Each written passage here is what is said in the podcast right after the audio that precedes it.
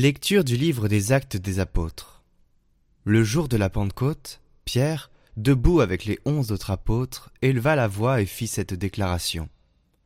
Que toute la maison d'Israël le sache donc avec certitude. Dieu l'a fait Seigneur et Christ, ce Jésus que vous aviez crucifié. Les auditeurs furent touchés au cœur. Ils dirent à Pierre et aux autres apôtres, Frères, que devons-nous faire? Pierre leur répondit, Convertissez-vous, et que chacun de vous soit baptisé au nom de Jésus-Christ, pour le pardon de ses péchés. Vous recevrez alors le don du Saint-Esprit. Car la promesse est pour vous, pour vos enfants, et pour tous ceux qui sont loin, aussi nombreux que le Seigneur notre Dieu les appellera. Par bien d'autres paroles encore, Pierre les adjurait et les exhortait en disant Détournez-vous de cette génération tortueuse, et vous serez sauvés. Alors ceux qui avaient accueilli la parole de Pierre furent baptisés. Ce jour-là, environ trois mille personnes se joignirent à eux.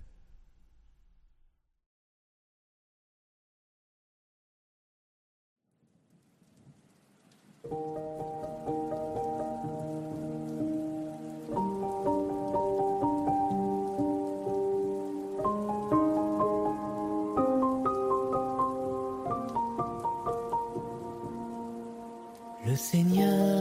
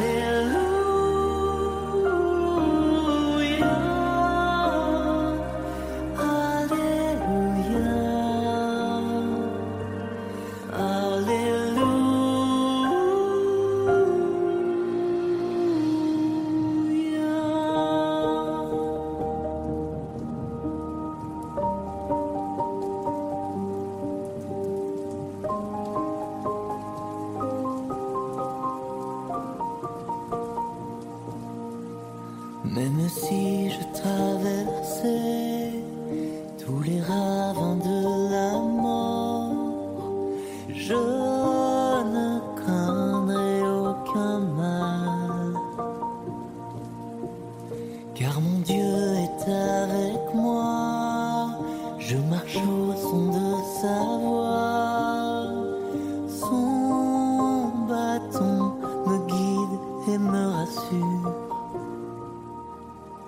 Et tu prépares ma table là devant mes adversaires. Tu répands le parfum, ma coupe est débordante. Grâce et bonheur m'accompagnent pour tous les jours de ma vie. J'habiterai la maison, la maison du Seigneur et je chante, je chante. Oh,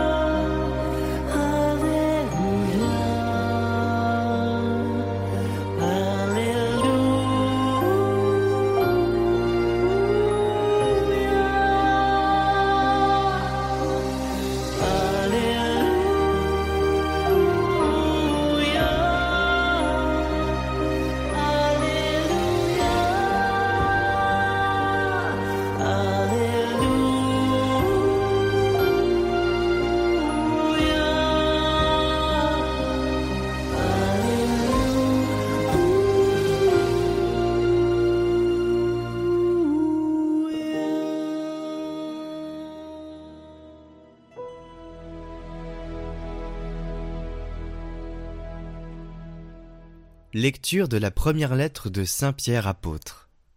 Bien-aimé. Si vous supportez la souffrance pour avoir fait le bien, c'est une grâce aux yeux de Dieu. C'est bien à cela que vous avez été appelés, car c'est pour vous que le Christ, lui aussi, a souffert. Il vous a laissé un modèle afin que vous suiviez ses traces. Lui n'a pas commis le péché. Dans sa bouche, on n'a pas trouvé de mensonge. Insulté, il ne rendait pas l'insulte. Dans la souffrance, il ne menaçait pas. Mais il s'abandonnait à celui qui juge avec justice. Lui-même a porté nos péchés dans son corps sur le bois, afin que, morts à nos péchés, nous vivions pour la justice. Par ces blessures nous sommes guéris, car vous étiez errants comme des brebis. Mais à présent vous êtes retournés vers votre berger, le gardien de vos âmes.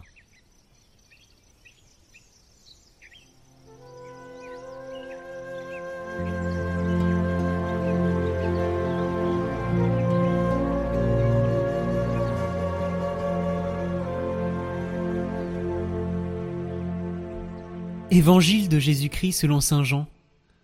En ces temps-là, Jésus déclara Amen, Amen, je vous le dis, celui qui entre dans l'enclos des brebis sans passer par la porte, mais qui escalade par un autre endroit, celui-là est un voleur et un bandit. Celui qui entre par la porte, c'est le pasteur, le berger des brebis. Le portier lui ouvre, et les brebis écoutent sa voix. Ces brebis, à lui, il les appelle chacune par son nom et il les fait sortir. Quand il a poussé dehors toutes les siennes, il marche à leur tête, et les brebis le suivent, car elles connaissent sa voix. Jamais elles ne suivront un étranger, mais elles s'enfuiront loin de lui, car elles ne connaissent pas la voix des étrangers. Jésus employa cette image pour s'adresser aux pharisiens, mais eux ne comprirent pas de quoi il parlait. C'est pourquoi Jésus reprit la parole. Amen, amen, je vous le dis, moi je suis la porte des brebis. Tous ceux qui sont venus avant moi sont des voleurs et des bandits.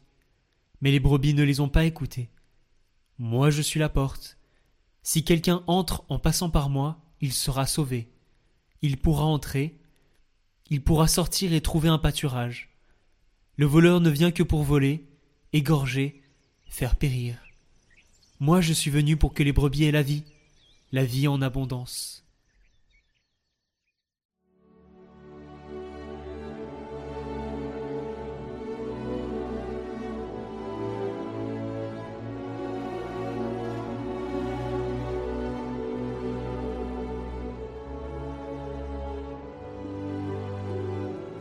Amen, Amen, je vous le dis, moi je suis la porte des brebis, si quelqu'un entre en passant par moi, il sera sauvé. La porte, un tel est le thème central de l'évangile de ce quatrième dimanche de Pâques, dimanche du bon pasteur, dimanche d'évocation. Moi, je suis la porte, si quelqu'un entre par moi, il sera sauvé. Chers amis, je vous propose simplement trois considérations sur ce mot-clé de l'évangile, Jésus est la porte. Premièrement, cette porte est exclusive. Il n'y a qu'une seule porte. Jésus ne dit pas je suis une porte parmi d'autres. Non, il dit je suis la porte. Il est la seule porte d'entrée. Nous ne pouvons pas avoir accès à Dieu autrement que par lui. Jésus prétend à l'exclusivité. Moi, je suis le chemin, la vérité et la vie. Personne ne va vers le Père sans passer par moi. En dehors de Jésus, l'accès est impossible. Cette prétention à l'exclusivité va complètement à l'encontre de notre société pluraliste. Aujourd'hui, hein, il est de bon ton de croire qu'il y a plusieurs portes, plusieurs chemins, plusieurs vérités. Et si personnellement je ne détiens pas la vérité, je sais que le Christ est la vérité. Si personnellement je me sais limité, imparfait et pécheur, je sais que Jésus est la porte qui ouvre au ciel. Autrement dit, il est l'unique moyen du salut. La tolérance, hein, l'écoute et l'accueil de tous, qui sont un véritable enjeu de civilisation en ce moment, ne doivent pas pour autant nous faire oublier cette vérité de foi. Comme l'enseigne Saint Pierre dans les Actes, il n'y a pas sous le ciel d'autre nom, autre que Jésus, donné aux hommes, par lequel nous devions être sauvés, car il est le Seigneur de tous. Deuxièmement, cette porte est une invitation à entrer. Jésus nous dit, Si quelqu'un entre par moi, il sera sauvé. Il n'y a qu'une seule porte, mais tous sont invités à entrer.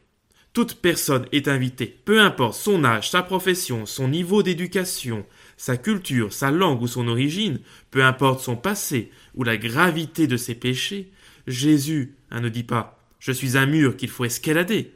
Il dit Moi, je suis la porte. Si quelqu'un entre par moi, il sera sauvé. Il n'y a aucune raison pour que quiconque parmi nous, parmi nos amis, parmi nos connaissances, parmi nos parents, ne soit attiré à Jésus. Dieu est tout-puissant et plein de grâce pour chacun. Troisième considération, cette porte donne accès à de grandes richesses. Oui, si Jésus est la porte, c'est pour nous donner accès au plus beau des trésors, la vie éternelle près de lui. La vie éternelle doit être l'objet de notre plus grand désir, étant le plus grand des dons que Dieu veut nous donner. Si quelqu'un entre par moi, il sera sauvé, dit Jésus. Cette promesse n'est pas seulement pour un avenir lointain au ciel, elle est pour ici, maintenant. Le salut commence aujourd'hui. Nous n'avons pas fini d'être sauvés. Le péché est encore présent dans nos vies. Les ruses du diable viennent encore nous tenter.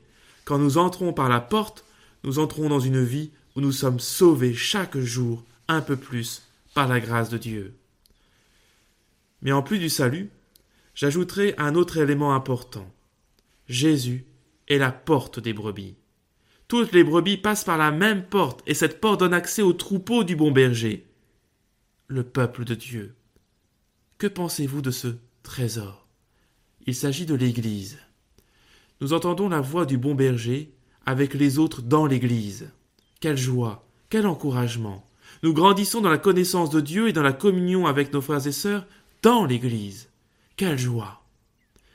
Alors certes, il y a malheureusement parfois des frictions entre les, les brebis. Certains membres de l'Église sont plus difficiles à aimer ou à comprendre que d'autres. Rappelons-nous que Jésus est la porte de toutes les brebis. Gardons l'esprit tout ce qu'il a fait pour que nous puissions entrer et vivre ensemble dans une même communion. Il est mort pour moi, il est mort pour mon frère, il est mort pour ma sœur à mes côtés, il est mort pour ce pécheur. Il promet à chacun de nous le même salut. Donc nous avons tous à entrer par la porte qu'est le Christ. C'est un chemin pour chacun d'entre nous, et c'est à chacun de faire ce pas vers le Christ. Chers amis, hein, je ne peux conclure cette méditation en ce dimanche du bon pasteur sans vous inviter bien sûr à prier avec foi, avec insistance l'unique bon pasteur, d'éveiller les vocations dont l'Église a tant besoin. Comme l'écrivait le pape Benoît XVI, c'est seulement dans un terrain spirituellement bien cultivé que fleurissent les vocations au sacerdoce et à la vie consacrée. Nous le savons, cette vocation à tout quitter pour le service de l'Évangile n'est ni facile à comprendre, ni facile à assumer, et pourtant, depuis des siècles, des générations d'hommes se sont levés et se sont offerts tout entiers, à plein temps et à plein cœur, pour que l'Évangile soit transmis, que le ministère du Christ soit accompli, que le pèlerinage des hommes et des femmes de ce monde se poursuive vers la vie éternelle. Jésus seul est la porte, mais les prêtres et religieux ont pour mission de nous y conduire. Alors oui, Seigneur, donne-nous des saints prêtres, Seigneur, donne-nous des saintes vocations religieuses, Seigneur, que par mon exemple, mes paroles, et surtout par ma prière, je puisse soutenir l'éveil des vocations dans le cœur de ceux que tu appelles. Oui, prions pour les vocations. Je termine avec une petite histoire. C'est une histoire vraie. L'un des exemples les plus frappants est certainement le petit village de Lu, à peine quelques milliers d'habitants, à 90 kilomètres à l'est de Turin, dans une même génération, il y a eu 323 vocations, 152 prêtres, 171 religieuses. Il y avait dans plusieurs familles trois ou quatre vocations et même une famille où ils en avaient sept, dont le bienheureux Philippe Rinaldi, qui est devenu le troisième successeur de Saint Jean Bosco. Que s'était-il passé? Tout simplement, en 1881, les mères de famille de ce village ont décidé de se réunir tous les mardis avec leur curé pour adorer le Saint-Sacrement, en priant pour les vocations, et de communier tous les premiers dimanches du mois à cette même intention, et en priant, après la messe, une prière pour les vocations. Et c'est ainsi que s'est développé dans les familles de ce village un climat de joie profonde et de piété chrétienne qui a facilité l'éclosion des vocations dans le cœur des enfants. Oui, frères et sœurs, chers amis, il n'y a pas de secret. Il nous faut prier, prier avec insistance et ensemble pour les vocations. Seigneur, aujourd'hui, eh bien, je te demande, nous te demandons de bénir tous ces jeunes qui sont au séminaire, en propédeutique, au monastère, tous ces jeunes qui vivent une année pour Dieu, une année de discernement, tous ces jeunes qui, dans le secret de leur cœur, réfléchissent et s'interrogent sur leur vocation, tous ceux, peut-être, qui ont peur d'y répondre. Pour eux, que la bénédiction de Dieu, Père, Fils et Saint-Esprit, descende et repose au plus profond de leur âme. Amen. Prions pour toutes les intentions déposées en commentaire cette semaine. Notre Père, qui es aux cieux, que ton nom soit sanctifié, que ton règne vienne, que ta volonté soit faite sur la terre comme au ciel. Donne-nous aujourd'hui notre pain de ce jour. Pardonne-nous nos offenses, comme nous pardonnons aussi à ceux qui nous ont offensés. Et ne nous laisse pas entrer en tentation, mais délivre-nous du mal. Amen. Je vous salue Marie, pleine de grâce. Le Seigneur est avec vous. Vous êtes bénie entre toutes les femmes, et Jésus, le fruit de vos entrailles, est béni. Sainte Marie, Mère de Dieu, priez pour nous pauvres pécheurs, maintenant et à l'heure de notre mort. Amen.